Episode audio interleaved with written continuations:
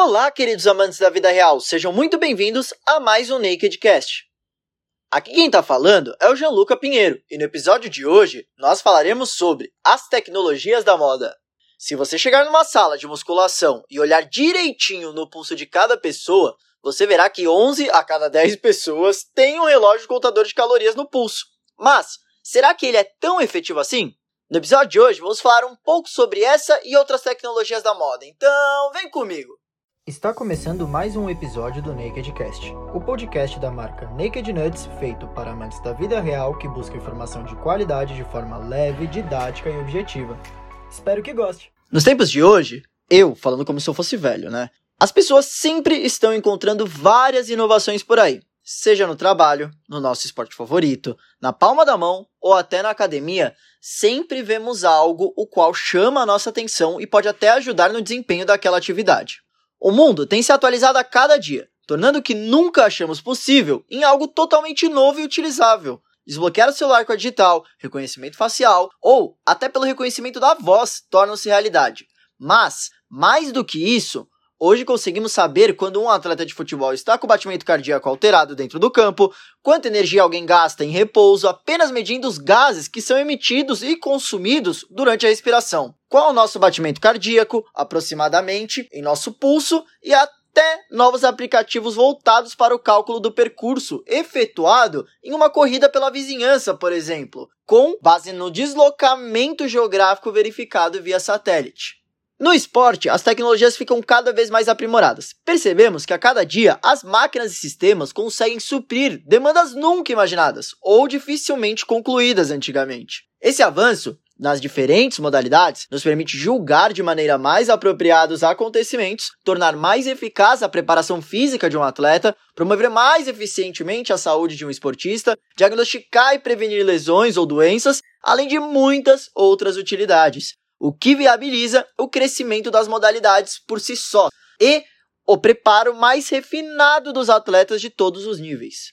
Hoje conseguimos saber quando o treinamento pode ser mais eficiente para um grupo do que para outro, analisando a resposta de suas células e de seus tecidos do cenário implementado, qual a qualidade do sono de um indivíduo, a propensão para o desenvolvimento de certa doença, desenvolvendo mais confiabilidade do público com o profissional de saúde que está cuidando dele, além de mais segurança quanto ao que está acontecendo com os próprios indivíduos dessa população, averiguando toda e qualquer afirmativa feita por alguém.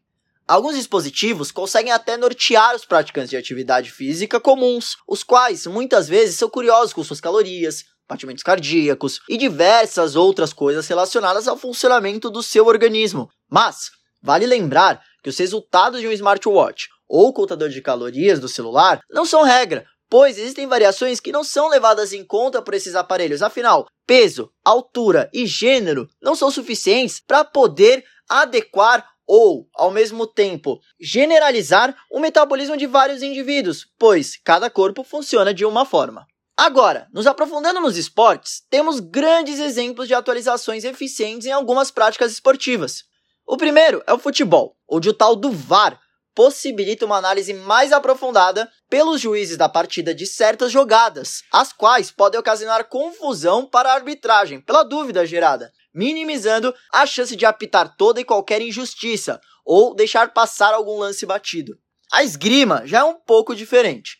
Ela possui sensores nos trajes e nas espadas, o que permite averiguar melhor quando um atleta atinge o outro com seu equipamento, certificando melhor a pontuação do indivíduo. Por último, mas não menos importante, temos a natação, que conta com sensores em ambos os lados da piscina, no decorrer das raias e câmeras que permitem a observação precisa sobre quem finaliza primeiro a competição. Agora, numa realidade mais próxima de nós, na academia, por exemplo, quantas milhões de pessoas não vemos diariamente, até na rua, usando um relógio inteligente, sincronizado com o próprio celular, o qual contabiliza as calorias e registra diretamente no aplicativo correspondente ao armazenamento dessa informação, formulando um histórico capaz de ser analisado a longo prazo, indo desde o número de passos dados até o ritmo cardíaco médio ou a velocidade média de suas caminhadas, o tempo decorrido durante essas atividades e até a qualidade do seu próprio sono. Claro, esses relógios, como eu disse, não são 100% precisos, muito menos em termos de calorias gastas, mas permite ao indivíduo se nortear sobre qual o grau de intensidade da atividade para o próprio organismo. Então, podemos ver que a tecnologia pode ajudar e muito o próprio esporte dentro de um país, dentro de uma realidade. Fones sem fio também não fogem dessa lista.